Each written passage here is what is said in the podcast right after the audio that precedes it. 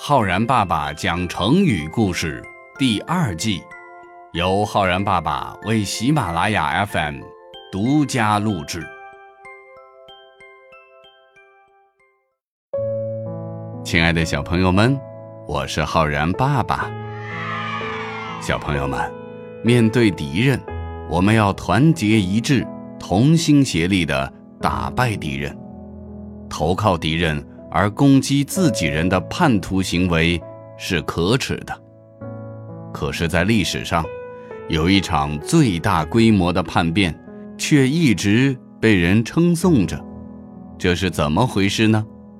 今天，浩然爸爸来给小朋友们讲一个成语：倒戈相向。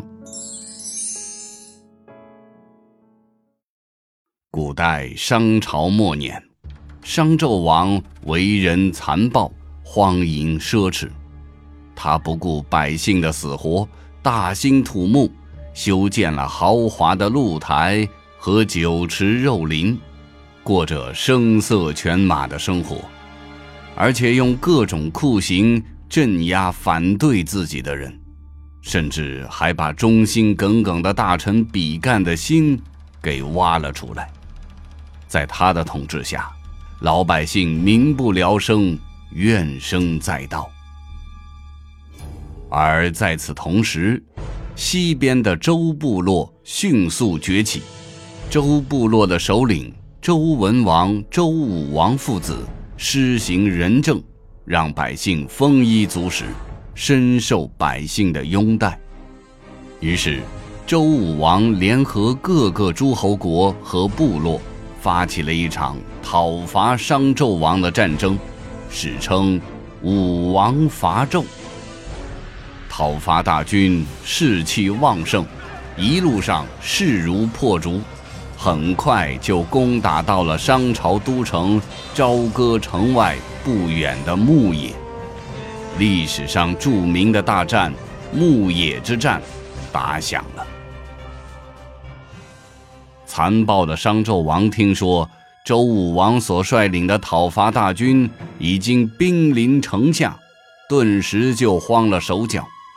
而且，他的王牌军队此时远在东方，远水救不了近火。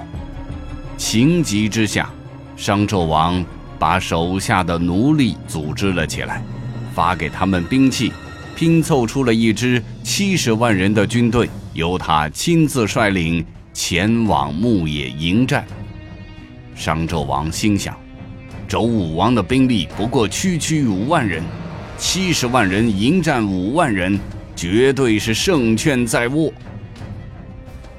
可商纣王没有想到的是，这七十万奴隶平时受尽了商纣王的压迫和虐待，早就恨透了商纣王，又有谁会愿意？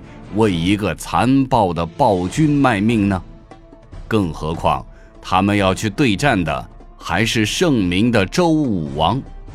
所以，一到牧野战场之上，当周武王的军队发起了勇猛进攻的时候，商纣王手下的七十万大军纷纷调转戈矛，跟随周武王向商纣王发起了潮水一般的进攻。商纣王的军队顿时土崩瓦解。眼看着大势已去，商纣王仓皇逃回了都城朝歌，躲进了露台，放了一把火，烧死了自己。商朝就此灭亡，历史进入了周朝时期。这个商朝士兵在战场上倒戈相向的故事，记载在《尚书》当中。其中的五成篇说：“前途倒戈，攻于后以北。”成语“倒戈相向”由此而来。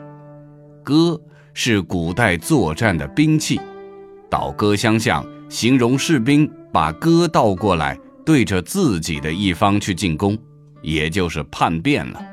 后来呢，人们用倒戈相向比喻那些帮助敌人反抗自己一方的行为。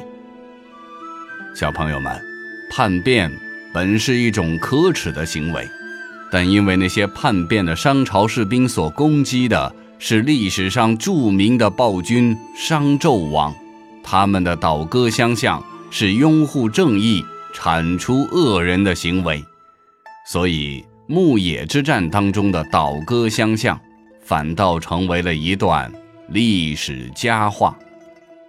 如果说要用“倒戈相向”这个成语来造句的话，我们可以这样说：小李的倒戈相向让小红愤怒不已，或者说小明和小刚友情深厚，任何情况下都不会倒戈相向。